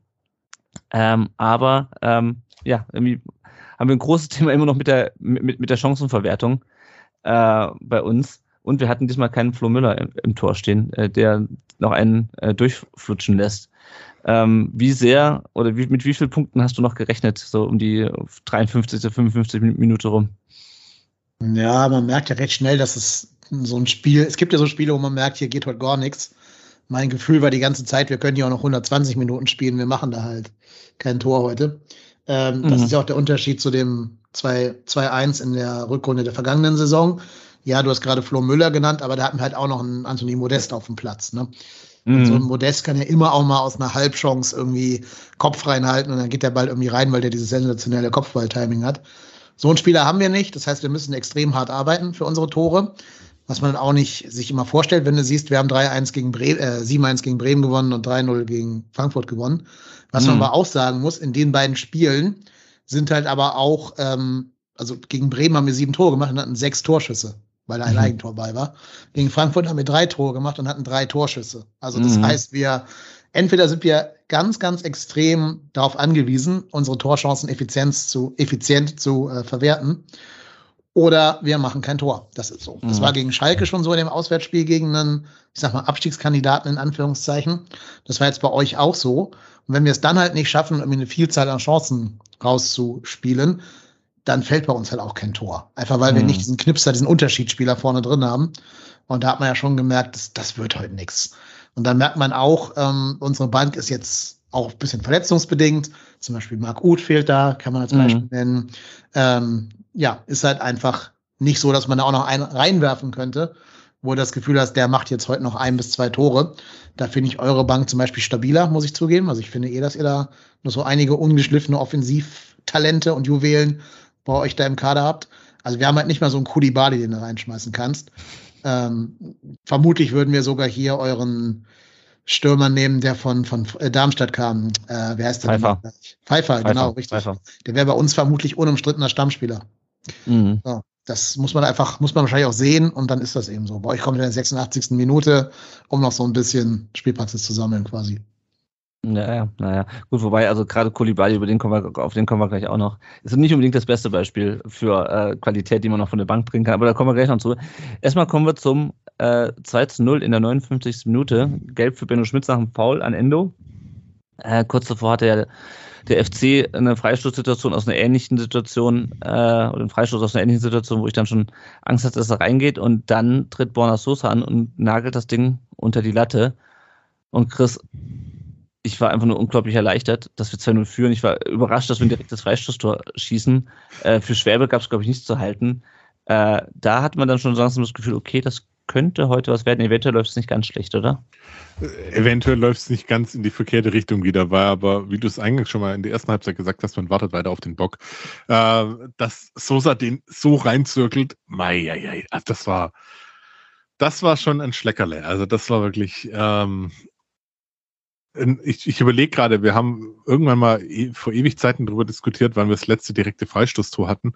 Und da davor war es schon eine Ewigkeit. Es kam einem jetzt auch wieder ewig vor. Äh, aber Sosa darf das gerne diese Saison noch ein paar Mal machen. Also das war einfach perfekt getroffen. Äh, Schwäbe keine Chance und für uns hinten raus natürlich absolut Gold wert. Richtiger Zeitpunkt, auch wenn es da schon hätte 2-0 stehen müssen oder sollen. Äh, es war dann wirklich der perfekte Zeitpunkt, weil danach war eigentlich, ja, der Bock umgestoßen. Ja, ähm, und was ich bemerkenswert finde und nicht nur in der Szene, weil er den Freistoß reingemacht hat, Andreas, man merkt schon, wie wichtig äh, es ist, dass Bonner Sosa den Verein im Winter nicht verlassen hat, oder? Absolut, absolut. Ich habe, so wie ich es am Anfang gesagt habe, wir hatten zum ersten Mal viel Qualität auf dem Platz. Und das mhm. hat sicherlich auch gegen eine weniger qualitativ gute Mannschaft wie Köln einfach, einfach auch den Ausschlag gegeben. Ja. Also ich glaube, wenn man, wenn man äh, den Ballbesitz, habe ich irgendwo nachgelesen, hat Köln da 64 pro Prozent gehabt. Wahnsinn. Aber, aber was hilft dir das, wenn man nichts draus macht? Ja? Und mhm. dann ist halt Qualität das Entscheidende. Und die hatten wir, ganz klar. Mhm. Das ist halt so ärgerlich, ne? Wenn du dir anguckst, wo wir in der Tabelle stehen, ja, und dann, wenn ich den, auch den Dennis höre, sagt, naja, wir haben hier unsere Regionalligaspieler, die es gut machen, aber wir haben halt keinen Modest und wir haben eigentlich eine Mannschaft, wenn man uns jetzt reden hört, die eigentlich äh, mindestens auf Augenhöhe mit der des FC ist, wenn nicht sogar individuell auf manchen Positionen besser und wir krebsen halt das immer, immerhin, immerhin jetzt mit 19 Punkten rum. Mhm. Ja. Gut, wir gehen mal weiter im Spiel. Anton dann mit einem Schuss, äh, der geblockt wird nach einer Hereingabe von Fürich, VfB, also nach 62 Minuten dann fast schon mit dem 3 zu 0. Dennis, da war spätestens da war das Spiel gelaufen, oder? Ja, da spätestens. Also ich würde sagen, das 2-0 war schon der, der Neckbreaker. Mhm. Übrigens wirklich wunderschönes Tor von, von Sosa, also Glückwunsch. Wenn er Glück hat, wird es ja vielleicht sogar Tor des Monats, aber da hat ja leider Marco Reus ihm das wahrscheinlich geklaut. Also insofern, aber trotzdem schönes Tor. Nee, aber das 3-0, also das war ja dann schon noch eine Frage der Zeit. Also mhm. ich denke, wir hätten uns auch nicht beschweren können, wenn das Spiel hinten raus dann 5-0 oder so ausgegangen wäre, wie oft da irgendwelche Spieler von euch mit Tempo auf die fünf, auf unsere Viererkette zugelaufen sind, ähm, wie oft da nur irgendwie der eine Pass nicht ankam oder irgendwer Chris Führig komplett freistehend übersehen hat oder übersehen wollte, weiß ich nicht. Also ja, der, es war es war folgelogisch irgendwie, konnten es nicht mehr beschweren, aber es war dann so ein bisschen für euch die Kirsche, für uns so ein bisschen der der bittere Tropfen auf den Kuchen. Mhm, mhm, naja, ich kenne das. Das äh, häufiger mal bei uns in die andere Richtung. Ähm, bei euch kam dann noch Kingsley Schindler für Benno Schmidt in der 64 Minute und Jan Thielmann für Florian Kainz. Ja, wäre besser mal nicht eingewechselt worden, der Jan Thielmann. Es tut mir sehr leid für den Jungen, dass er jetzt schon wieder verletzt ist. Wir haben mhm. dann die letzten zehn Minuten noch in Unterzahl spielen müssen. Ist ganz schade, riesengroßes Talent. Jan Thielmann, schneller Spieler, guten, guten Zug zum Tor, noch nicht ganz so die Torgefahr, aber die hätte Tom, äh, kommen können hatte jetzt Pech, dass der ganz lange in irgendeiner rätselhaften Viruserkrankung rumlaboriert hat. Dann hat er irgendwie was mit einem, mit einem, mit einem Band oder so und jetzt wieder eine Muskelverletzung. Also ganz schade. Ja, und das tut mir echt leid für den Jungen. Ja, ja. Dann über die das Foul von äh, Skiri gegen äh, das mein Auto korrekt hat übrigens hier Shakiri zwischendurch äh, draus gemacht. Ähm, äh, El Skiri, der Diaz von hinten in die Beine springt. Äh, also wenn man so in der in der Wiederholung sieht, also er hat dann gelb gesehen. Ähm, für mich ist es eigentlich eine rote Karte, weil er springt ihm halt rein, er versucht gar nicht mehr auf den Ball zu, äh, der erreicht den Ball eigentlich überhaupt nicht. Also ich weiß nicht, was er sich dabei gedacht hat. So ein bisschen wie Pfeiffer in der im Hinspiel. Mhm. mhm. Weil, ja, oder habt ihr gestern Champions League gesehen? Kolomwani ja. ähm, war für mich sogar weniger rot als Giri. Also mhm. ich, ich finde, das war eine klare rote Karte. Da, da muss er echt keine Ahnung, da muss er vielleicht mal einen kleinen Blumenkorb Richtung äh, Cortus schicken, dass er da am Leben bleiben durfte, sportlich gesehen. Ja, ja klare rote Karte. Ja, ja. Ja, und ähm, ich weiß nicht, ich nehme an, dass der VAR deswegen nicht eingreifen darf, weil der Dings ihm schon gelb, weil Cortus ihm dann schon gelb genau. gezeigt hat. Äh, Tatsachenentscheidung, genau. Äh, genau, aber es ist auf jeden Fall, ja, also Gut, ich meine, ich will mich nicht so sehr darüber beschweren, weil äh, wir haben das Spiel so oder so gewonnen ähm, und äh, ihr hättet dann noch mit noch mit Mann weniger am Ende spielen müssen. Also das ist nicht so, ich sage, oh Gott, er hat das Spiel verpfiffen, aber ich also keine Ahnung, wie man sowas so sehen kann. Gut. Bretlo musste dann noch einen Schuss von Hector über die Latte lenken. Das war eigentlich so die, fand ich, eine der besten Chancen des FC. Guter Schuss, aber gut. Und das fand ich wirklich, da hat sich Bretlo nochmal ausgezeichnet, Chris. Äh, eine gute Parade, wo er den dann, dann drüber lenkt. Das ist natürlich auch ein dankbarer Schuss für einen Torhüter, weil er dann, weil es sehr spektakulär aussieht. Ähm, aber dennoch fand ich, hat er das, hat er das gut gemacht. Ja, auch da wieder, das Zeichen einfach an die Vorderleute, hey, ich habe das hier im Griff. Und da auch, ja. auch nichts irgendwie anbrennen lassen oder nichts. Deswegen, das war schon okay, auch so das so zu machen. Und ja, Ausstrahlung ist da. Genau. Ja. ja. Ja, und dann kommen wir in die 73. Minute, da wird äh, Tangi Kulibali für Gildias äh, eingewechselt und wir hatten es ja vorhin schon von äh, Kulibali, unserem, unserem starken Bankspieler. Der hat, ich weiß nicht, wann der das letzte Mal gespielt hat, das ist schon ein bisschen her.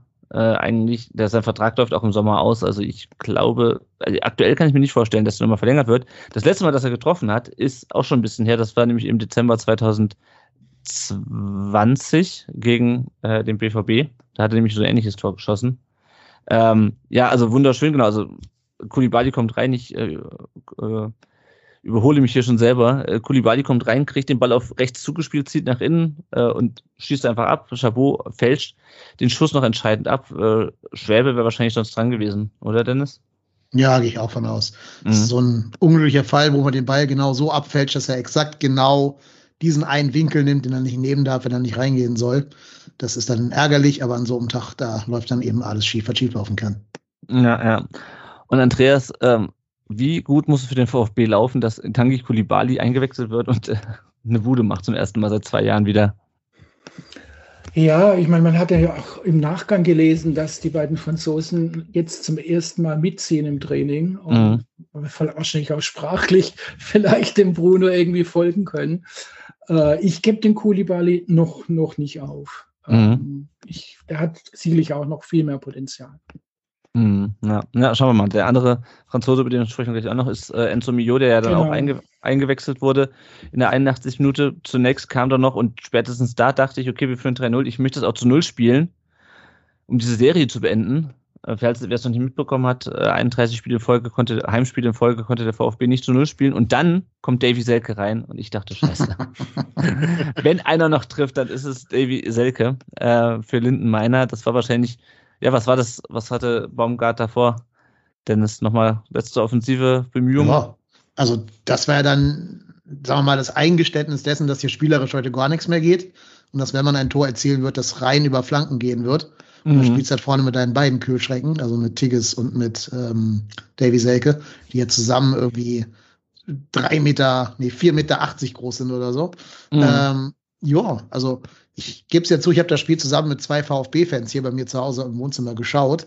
Und das war die einhellige Meinung. Wenn noch hier jemand ein Tor schießt, dann ist es Davy Selke. Aus irgendeinem Grund umgibt ihn ja diese Aura des äh, Unmöglichen irgendwie. Wir warten alle auf sein erstes Tor. Ist ja bislang noch nicht passiert für den, für den ersten FC Köln. Mhm. Ich hoffe, es passiert noch. Ich hoffe, es ist dann auch ein entscheidendes Tor und nicht ein 1 zu 3, was ja nicht mehr viel geändert hätte wahrscheinlich. Also insofern äh, von mir aus gerne jetzt am Wochenende gegen Wolfsburg. Ja, ja. Ja, dann hat der VfB noch dreifach gewechselt, hat ein bisschen Spielzeit ähm, verteilt, wie es im Kicker-Ticker hieß. Ähm, Stenzel kam für Anton, verletzte sich dann später noch äh, in den neun Minuten, die er gespielt hat. Äh, Enzo Mio kam für Haraguchi rein und Wagnermann für Fürich. Äh, Mio plötzlich wieder ähm, ein Thema, plötzlich wieder eingewechselt. Ähm, er hat es schon angesprochen. Labadier hatte dann, dann gesagt, dass er das Kulibali und Mio sich im Training aufgedrängt hatten. Ähm, dann gab es nochmal gelbe Karten, eine für Mio, eine für Adamia. Da brauchen wir jetzt, glaube ich, nicht weiter groß drauf eingehen. Und dann gab es diese gute Chance von Mio äh, nach dem Pass von Kulibali ähm, in der 86 Minute, Chris. Meinst du, wir sehen Mio demnächst wieder mehr? Ja, ganz ehrlich, mhm. ja, weil es, ähm, er hat, er, der hat richtig auf die Mütze bekommen, der hat öffentlich auf die Mütze bekommen und hat jetzt die Chance bekommen wieder, genau wie Kulibali ja auch.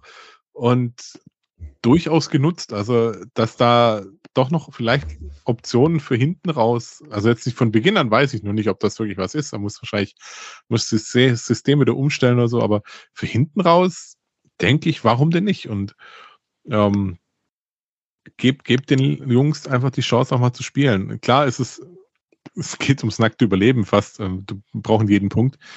Aber trotzdem, wenn, wenn er da diesen, wenn man da wirklich die, diesen, diesen Spagat hinkriegt mit Punkte holen und den jungen Spielern dann noch die Möglichkeit zu geben, sich zu zeigen, sich zu verbessern und drin zu bleiben, der dann alles richtig gemacht. Ah, und dass ah. ich das über Bruno Labbadia sage, das erschreckt mich selbst. Na. Ja, schauen wir mal. Also es ist auf jeden Fall, ich fand es auch sehr vielversprechend, was er in, den, in der wenigen äh, Spielzeit gezeigt hat. Pfeiffer kam dann noch für Silas in 86 Minuten und dann war das Spiel aus und der VfB hatte endlich wieder gewonnen, hatte zu Null gespielt und die Welt sah wieder ein bisschen freundlicher aus. Bevor wir jetzt auf unsere Hörerkommentare angehen, wollen wir noch ein weiteres Thema äh, ansprechen, bevor der Dennis gleich äh, weg muss, äh, denn der ist heute kurzfristig eingesprungen und äh, wir hatten ein bisschen technische Verzögerungen, äh, deswegen wird er nicht die ganze Zeit dabei sein. Ähm, wer im Stadion war und wer in den Gästeblock geschaut hat, hat gesehen, äh, dass dort keine Zaunfahnen hingen, was daran damit zu tun hatte, dass, ich glaube, es waren sechs Kölner Busse, äh, Ultras, ähm, in Weiblingen äh, angehalten wurden von der Polizei vom Spiel, ich glaube so gegen 14 Uhr, ähm, und äh, ihnen angekündigt wurde, dass sie äh, kontrolliert werden. Ähm, und äh, weil den Leuten dann klar war, dass sie dann wohl kaum rechtzeitig zum Spiel kommen würden, äh, das zumindest was gesagt wurde, sind sie dann äh, rumgedreht mit den Bussen, haben sich für die Rückreise entschieden, dürften dann, äh, wurden dann von der Polizei auch begleitet bis zurück an die äh, an die baden-württembergische Landesgrenze, durften auch nicht runterfahren, nicht äh, auf Toilette gehen, nichts, äh, genau, und wurden dann bis zurück nach ähm, nach Köln begleitet, für dann auch noch durch Hessen und NRW und so weiter. Genau, und die Polizei, es gab sehr viel Kritik, ähm, auch von Seiten der Kölner Verantwortlichen äh, daran. Äh, die Polizei hat sich dann äh, unter anderem damit gerechtfertigt, dass es ja, äh, dass sie die Kölner generell in der Vergangenheit schon auffällig geworden seien, unter anderem in äh, Nizza äh, im Europapokal äh, oder letztes Jahr im äh, am 14. Mai, äh, weil wegen Pyro und wegen ähm, Stürmung des Innenraums, da musste ich kurz schmunzeln, ähm, weil ich glaube, der wesentlich größere Platzsturm fand auf der anderen Seite statt. Und äh, ja, generell, also die Gefahrenprognose hätte ergeben, dass die Kölner äh, so gefährlich sind, dass man sie unbedingt noch kontrollieren muss, ähm, ganz genau, bevor sie ins Stadion fahren. Dennis, ähm, aus Kölner Sicht, wie ist die Sicht äh, oder wie ist eure Sicht darauf? Wie ist die Stimmung in Köln zu dem Thema? Ja, wir hatten da auch Kontakt mit Leuten, die in dem Bus drin saßen, der da äh, eben auf den Parkplatz mhm. gelenkt wurde. Und ähm, ich glaube, wir müssen erstmal sagen, das ist ein extrem großer Eingriff der Polizei äh, in, ja, ich will jetzt nicht mit einem ganz großen Hammer schwingen, aber ich sage es einfach mal, in die Menschenwürde. Jemandem neun Stunden in der Toilette vorzuenthalten, äh, wäre in manchen Ländern schon Folter. So es gibt ein Menschenrecht darauf, zum Beispiel, ich bin Lehrer, wir dürfen Schülern nicht verbieten, auf Klo zu gehen. Aus irgendeinem Grund darf aber die Polizei anscheinend verfügen, dass man innerhalb von neun Stunden, und da wird ja auch ein bisschen Alkohol konsumiert in diesen neun Stunden, kein einziges Mal Pipi machen darf. Es wurden sich über die Pausenzeiten der Busfahrer hinweggesetzt, weil die müssen ja auch alle, weiß ich nicht, fünf Stunden oder was eine Rast machen. Das mhm. wurde ihnen auch nicht gewährt. Also da wurde auch ganz klar gegen Arbeitsrecht verstoßen. Und was wir auch immer bedenken müssen, das alles war ohne einen konkreten Anlass. Das war, weil irgendwelche Menschen sich in Nizza oder in Stuttgart laut Sicht der Polizei daneben benommen haben. Aber das müssen ja nicht zwingend dieselben Menschen gewesen sein, die in diesem Bus saßen. Da gibt's ja gar keinen Beweis für. Also mhm. kann ja auch sein, dass in Nizza Hans und Franz randaliert haben und jetzt im Bus saßen aber Mike und Peter oder so. Das weiß ja kein Mensch. Ähm, ich war sowohl in Stuttgart letzten, in der letzten Rückrunde bei diesem eurem Nicht-Abstiegsspiel mhm. als auch in Nizza. Und ich habe zu beiden äh, Spielen oder zu beiden Vorfällen sehr differenzierte Meinungen. Mhm. In beiden möchte ich behaupten, dass da eigentlich nicht viel von unserer Seite passiert ist. Also in Nizza war natürlich Krawalle, aber das ging in allererster Linie von Nizzaranern aus, die halt Jagd auf ähm, nicht Ultra, also ganz normale FC-Fans gemacht haben mhm. und da irgendwelche normalen Familienväter irgendwie mit, mit Messern bedroht haben und sowas. Klar haben sich ja nachher unsere nicht mit Ruhm bekleckert, aber das war im Endeffekt auch eine Reaktion auf dessen, was halt vorher die Nizza-Fans gemacht haben. Plus, da waren auch einige Fans von PSG und von Borussia Dortmund in Köln-Farben unterwegs, die halt Mhm. jetzt ihren Erzfeind Nizza da irgendwie aufmischen wollten. Also es war bei weitem nicht nur, dass es unsere Ultra- oder Hol-Szene gewesen ist. Und in Stuttgart, dieser vermeintliche Blocksturm, damit war ja eigentlich gemeint, dass unsere Fans über, den, über die Zäune geklettert seien, um in den Innenraum zu kommen. Nee, beides. Das- also ganz, ganz ja. kurz, Polizei, Polizei hatte beides eigentlich. Einmal genau Innen, Innenraum und einmal ähm, Erstürmen des Blocks äh, von, den, von, von außen sozusagen beim Einlass. Genau. Also vielleicht Ja. erstmal diese, diese Einlassgeschichte. Ja, das stimmt, da sind Menschen über den Zaun geklettert. Aber, also in den allermeisten Fällen, was ich mitbekommen habe und was mir in meinem Podcast trotzdem hier erzählt wurde, waren das Menschen, die gerade Panik hatten, denn eure Drehkreuz-Vereinzelungsanlagen haben nicht funktioniert und wurden nicht geöffnet. Und eine riesengroße Menschenmenge sollte durch ein einziges Drehkreuz durch, die aber nicht gescheit funktioniert haben und bei jeder zweiten Karte blockiert haben.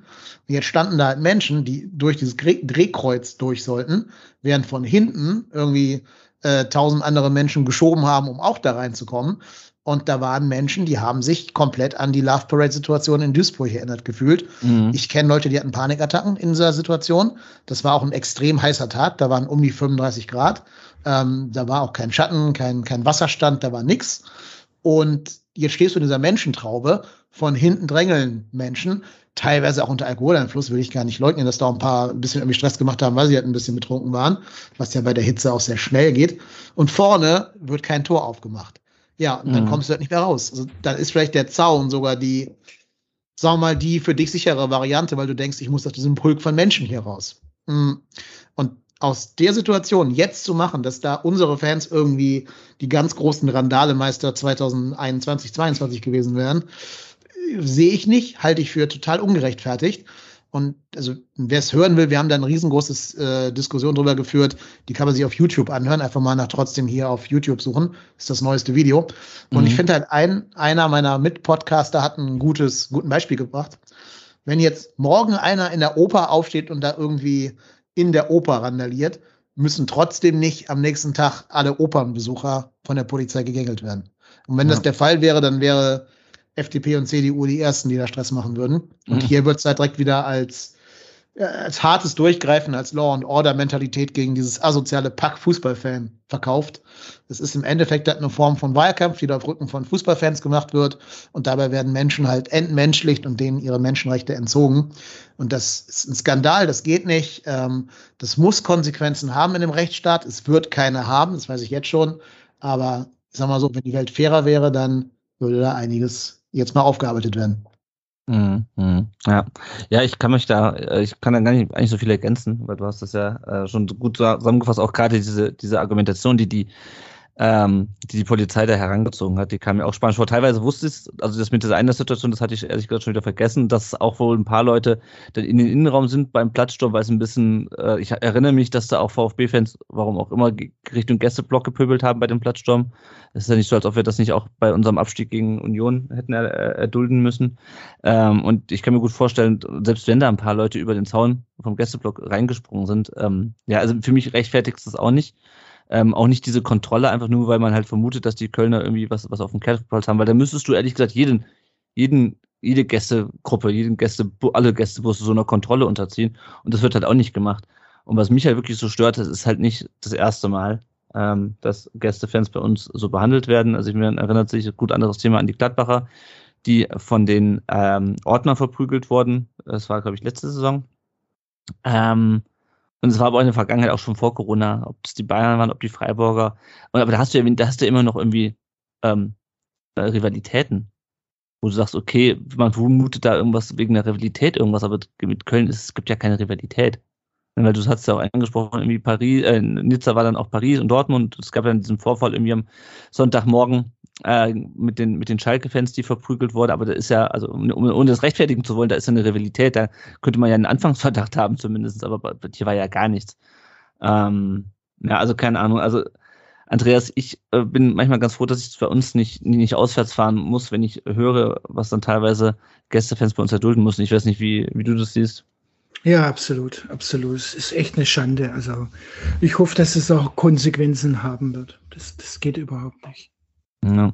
Ja, also das ist, wir, und wir hatten es ja selber in Freiburg, ähm, um das vielleicht noch kurz, kurz abzuschließen, wo es dann hieß, es hätte äh, Stuttgarter Fans hätten Freiburger verprügelt und ähm, es wäre super viel passiert und dann fragt man anwesende Augenzeugen und die, die haben nichts gesehen. Also ich meine, ich war selber in Freiburg, habe gesehen, dass es dann, ähm, als es dann aus dem Stadion rausging, äh, gut hin und her gepöbelt wurde. Das hatte ich ja vor, letzte Woche schon gesagt, oder vor, äh, genau, letzte Woche. Äh, nee, vor zwei Wochen. Äh, und dass dann auch Bier Richtung, Richtung Tribüne in Freiburg geflogen ist. Aber dass da jetzt eine riesengroße Schlägerei stattgefunden hat und die Polizei einschreiten muss, das hat scheinbar nur die Polizei so gesehen. Ähm, ja, keine Ahnung. Und wenn man dann weiß, wie die Polizei in Freiburg mit den Fans aus Nord umgesprungen ist, äh, oder wie da die, äh, dass sie dann an die, an die DEHOGA, an die Gast, ans Gaststättengewerbe die Order rausgegeben hat, alle französischen Gäste vor dem äh, im, in der Region Freiburg bitte an die Polizei zu melden vor dem Auswärtsspiel von Nantes in, in Freiburg im, in der, äh, im UEFA Cup. Ja, dann weiß man, was in Baden-Württemberg so los ist zum Thema mhm. Polizei. Ich möchte ganz kurz noch eine mhm. Sache dazu sagen. Ähm, ja. Auch bei uns in Baden-Württemberg haben die Schüler das Recht, auf die Toilette zu gehen. und, da, ähm, und deswegen, ja. ich, ich, bin da ganz bei Dennis. Äh, das ist was, das überhaupt nicht geht. Also, ja. Ist ein Grundrecht, Punkt aus Ende. Ah, ah, ah. Ja, also wie gesagt, ich, ich fürchte auch, dass da nichts passieren wird. Ähm, umso wichtiger ist es, dass wir es halt im Podcast äh, ansprechen und das Thema nicht einfach zurückkommen lassen. Ich meine, es gab auch das Derby bei uns 2019, wo dann immer, wo es auch einen Polizeikessel gab, ähm, wo auch Leute nicht aus dem Polizeikessel rausgelassen wurden. Und es war auch, ich weiß nicht, weiß nicht ob es Sommer war, auf jeden Fall auch eine ähnlich unnötige Situation. Äh, und da haben immerhin zwei KSC-Fans immerhin einen Teilerfolg erzielt. Ähm, weil sie gegen die Polizei geklagt haben. Aber ne, keine Ahnung. So wie ich die Argumentation auch in der Pressemitteilung von der Polizei lese, wird da wahrscheinlich nichts passieren. Leider. Okay. Dennis, ich jo. nehme an, du musst jetzt äh, los. Äh, Leider ja. Dir, dann danke dir, dass du so kurzfristig eingesprungen bist, äh, uns deine Sicht auf das Spiel und auf die Vorkommnisse vor dem Spiel, äh, beziehungsweise abseits des Spiels, nochmal geschildert hast schön, dass du da was sagst. Noch vielleicht nochmal ganz kurz, wo Leute dir zuhören können. Äh, ich werde auch nochmal eure Folge zum Thema verlinken. Ähm, und äh, genau, wo man dich findet im Internet. Genau, also wer mich über Fußball reden hören möchte, kann auf allen gängigen Podcast-Formen und auf Spotify und auf YouTube nach trotzdem hier suchen. Wer mich gerne über Filme reden hört, kann das gleiche tun mit dem Wort Movie Rantner, Rantner mit A, also ja, Rentner mit A. Genau. Ähm, ja, und ansonsten ganz unironisch und ganz im Ernst. Ich hoffe, dass ihr die Klasse haltet. Ich würde mir wünschen, dass da unten ganz, ganz andere Teams absteigen als der VfB. Ich finde, ihr habt eine total spannende Mannschaft, wenn ich mal so ein bisschen ans Laufen kommen würde. Und äh, wenn ich mir was wünschen darf, dann überholt ihr bitte noch den FC Augsburg und schießt sie da unten rein. Da wird dir keiner widersprechen hier. Super. dann äh, danke, dass du da warst.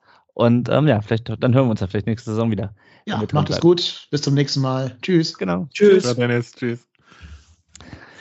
Gut, und wir reden jetzt noch ein bisschen über das, was ihr, liebe Hörerinnen und Hörer, uns äh, drunter kommentiert habt unter unserem Post zum Spiel.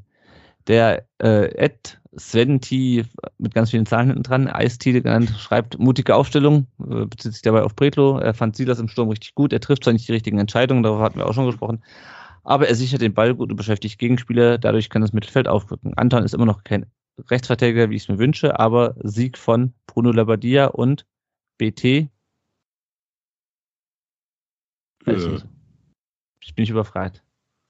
Können weiter rätseln, wer BT ist. Es ist nicht Alexander Werle. Bernhard Trares natürlich, Bernhard Trares, unser Co-Trainer. Ah, Bernhard Trares, ja, ja natürlich. Genau. Trares, ja. Jetzt, wo du sagst, ja natürlich. Ah, oh. So, der äh, Renntiger stellt eine interessante These auf. Chris. Müller sehen wir nicht mehr im Tor. Ja, sehe ich auch so. Abwarten. Einfach abwarten. Die Saison ist noch lang, es gibt noch einige Spiele. Äh, und deswegen, ja. ich würde wirklich abwarten, weil.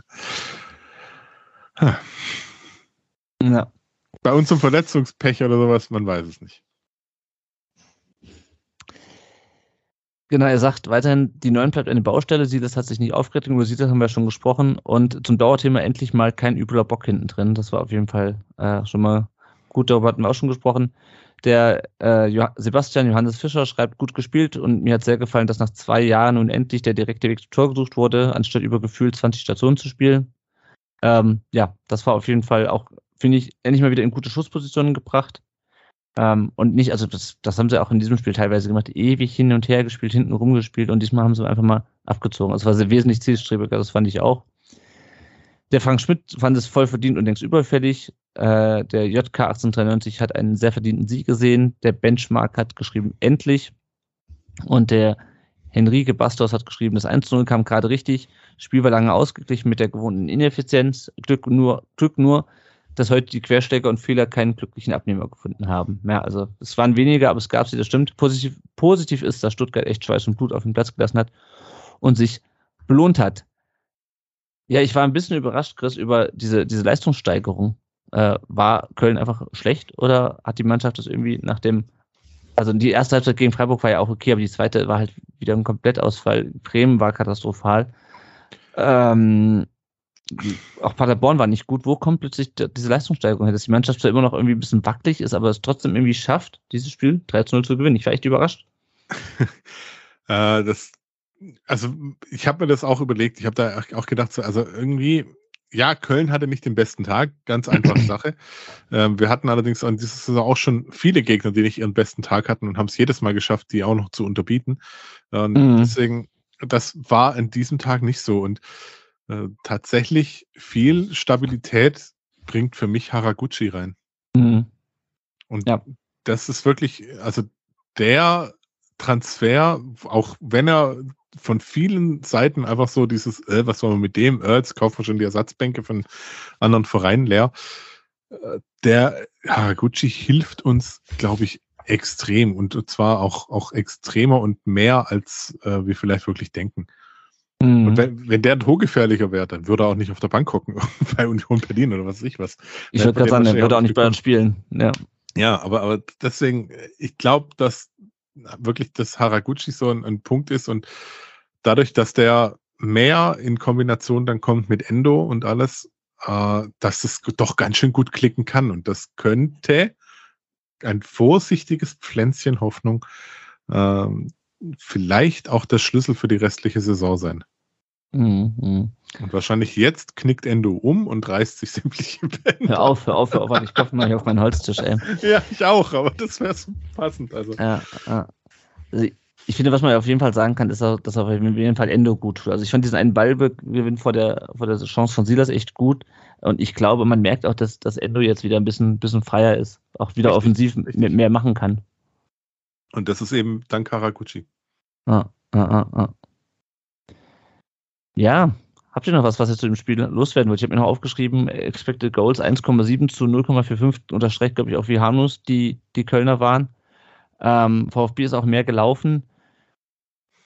Wenn wir jetzt auf die Lage nach dem 21. Spieltag schauen, ich sag gleich, äh, Hörerfragen haben wir keine bekommen, deswegen gucken wir uns mal die Tabelle an und schauen, was wir jetzt aus diesem 3 gegen Köln machen. Der VfB ist jetzt 14. immerhin von dem, vom direkten Abstiegsplatz auf die ähm, auf den 14. Äh, Platz äh, gesprungen. Äh, 19 Punkte, 26 zu 36 Tore. Hat jetzt immerhin Schalke auf sechs Punkte distanziert. Über die sprechen wir gleich noch. Hertha mit 17 haben wir überholt, die natürlich, ich finde es auch lustig, dass Hertha wieder gegen Dortmund gespielt hat äh, und wieder verloren hat, äh, erfreulicherweise. Bochum 19, Hoffenheim 19, also VfB mit der besten Tordifferenz von den drei Mannschaften, ist aber wie gesagt punktgleich mit dem Relegationsplatz natürlich auch. Äh, und jetzt geht's am Samstag um 18.30 Uhr äh, nach Gelsenkirchen auf Schalke. Andreas, wie viel Aussagekraft hat dieses 13 gegen Köln jetzt für das Spiel am Samstag? Ja, ich meine, du hast gerade mit den Expected Goals und dem, und dem mehr Laufen die einzigen zwei Statistiken genommen, in denen Stuttgart besser war, in allen anderen genau. war Köln besser. Ähm, also ich bin noch nicht so sicher, dass, äh, dass wir dieses auch fehlende Spielglück gegen Hoffenheim und Mainz, ne, jetzt hatten wir, da hatten wir Pech, mhm. obwohl ich meiner Meinung nach wir dort besser waren als, als, als jetzt am Wochenende gegen Köln. Aber es gleicht sich aus über die Spiele. Äh, wo ich Bammel habe äh, bezüglich Schalke ist, ne, viermal 0, 0 zu 0 gespielt. Mhm. Und nach, die Spiele nach Schalke sind alle schwer. Also wenn wir in Schalke nichts holen, dann wird der März richtig happig für uns. Also ja. eigentlich müssen sie in Schalke mindestens einen Punkt holen, mindestens. Ja, eigentlich drei. Ja, genau, dann kommt nämlich Bayern, dann kommt Frankfurt. Ich weiß noch gar nicht mehr, wer danach kommt. Ich glaube, Dortmund kommt dann noch irgendwann relativ bald. Ähm, Wolfsburg Ich mein- dann noch, ja. genau, Wolfsburg und ist genau Wolfsburg am 18. dann. Und es sind ja auch nicht mehr so wahnsinnig viele Spiele. Also ich meine, wir haben jetzt, es sind auch 13 Saisonspiele jetzt. Also ist, und wenn du in den März gehst, dann wird es halt immer weniger. Ähm, ja, und genau, Schalke, äh, die letzten vier Spiele alle, null- alle 0 zu 0, unter anderem gegen Köln, ähm, gegen Gladbach, gegen Wolfsburg und gegen Union. Ähm, also auch keine, nicht alles schlechte Gegner, sag ich mal. Also gerade Union. Ähm, ja, einerseits kein Tor geschossen. Die haben 14 Tore äh, nur geschossen in der gesamten Saison. Das sind mit Abstand die wenigsten. Ähm, und haben ähm, 41 Gegentore. Nur Bochum hat mehr mit 51. Äh, Bremen, Hertha und Hoffenheim haben, haben ähnlich viele. Also es sieht schon nicht gut aus, aber die aktuelle Form sagt halt, die können immerhin hinten die Null halten, was uns schwerfällt.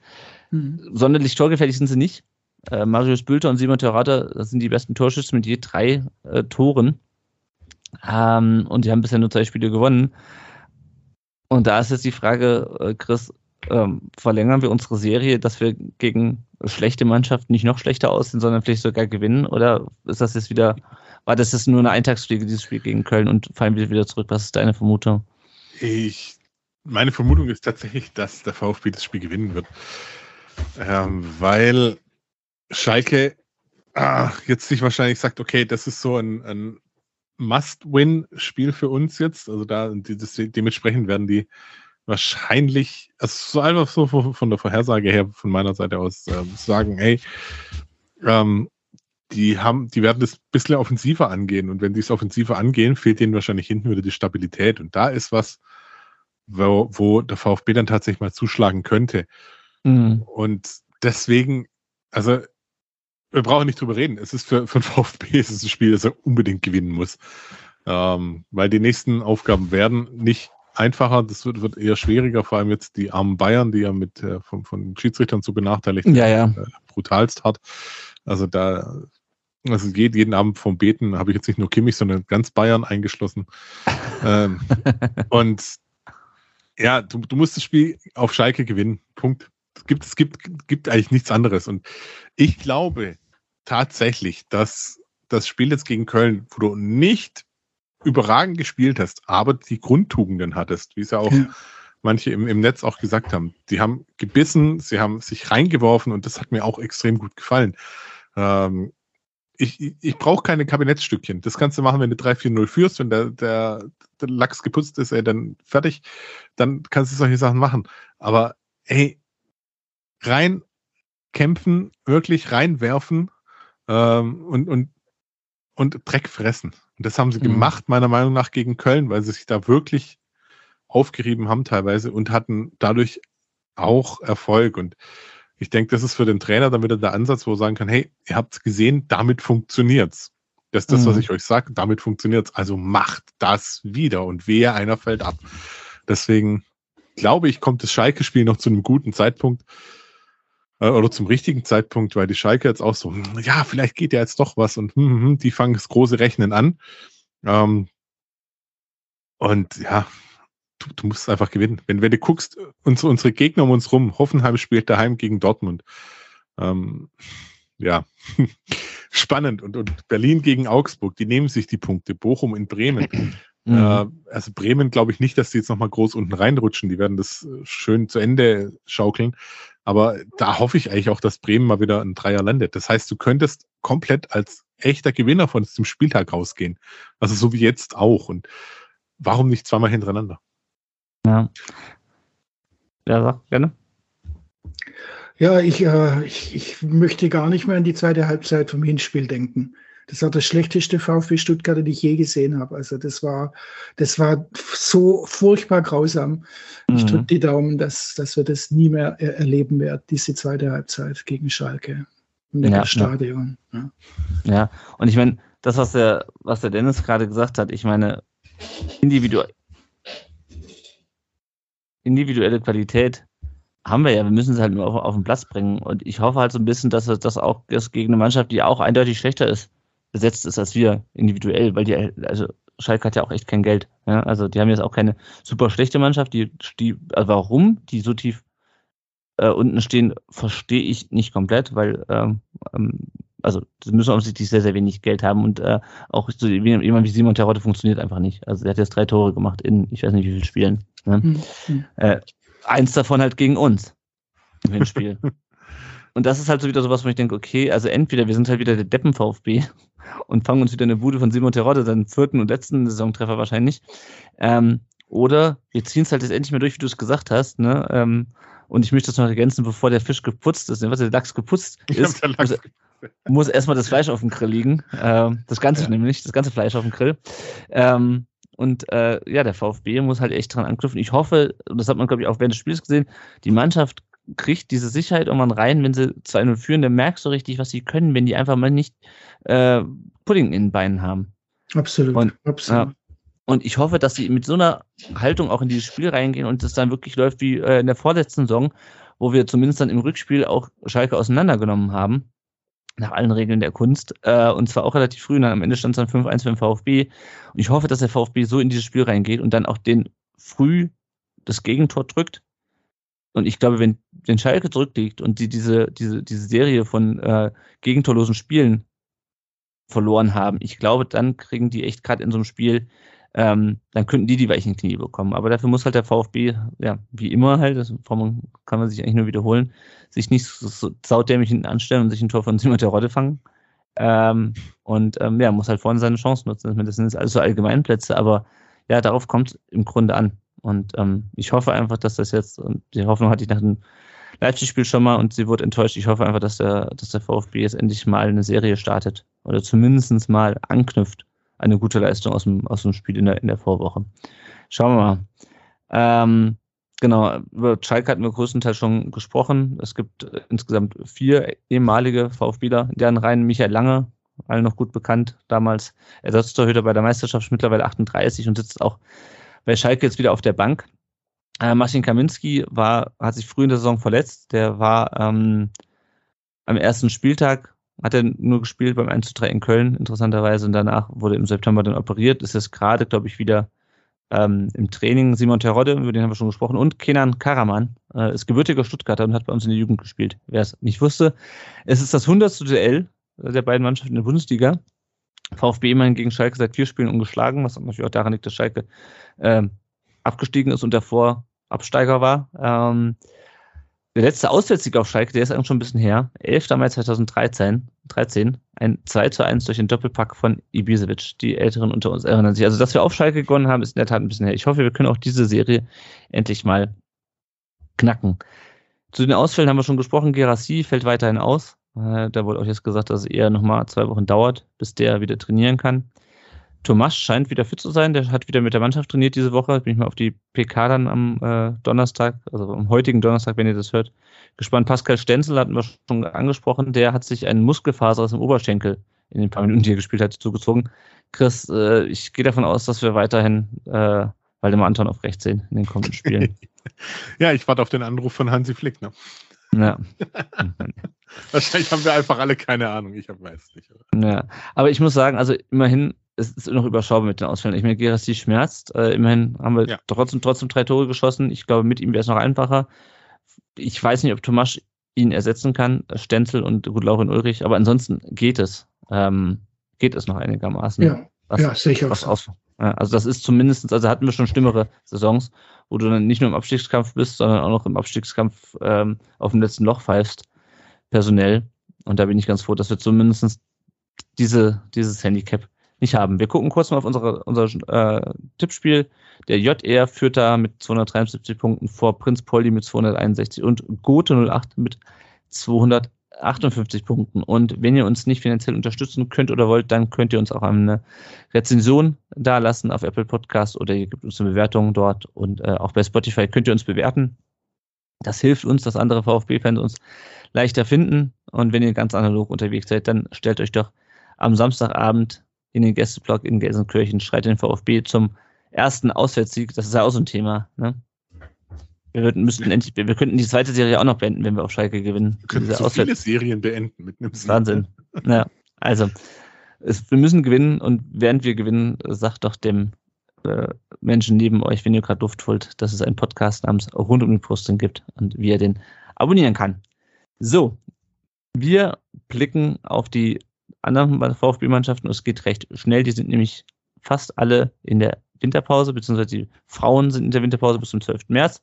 Äh, da gibt es aber in so in der Hinsicht etwas Neues, dass es eine neue Podcast-Folge gibt vom Podcast Brustring Frauen. Äh, die haben ihre zweite Folge aufgenommen mit Lisa Lang. Die kam einen Tag nach unserer letzten Folge raus. Ich möchte mir dennoch nicht nehmen lassen, heute nochmal darauf hinzuweisen. Abonniert den Podcast, hört euch die Folge an. Ich fand es sehr interessant, auch mal nochmal ein bisschen mehr zu erfahren über, ähm, wie auch da die Mannschaft, der Kader geplant wird, ähm, wie die mit Verletzungen umgehen, ähm, wie generell die Saison bei denen läuft. Äh, sehr interessant.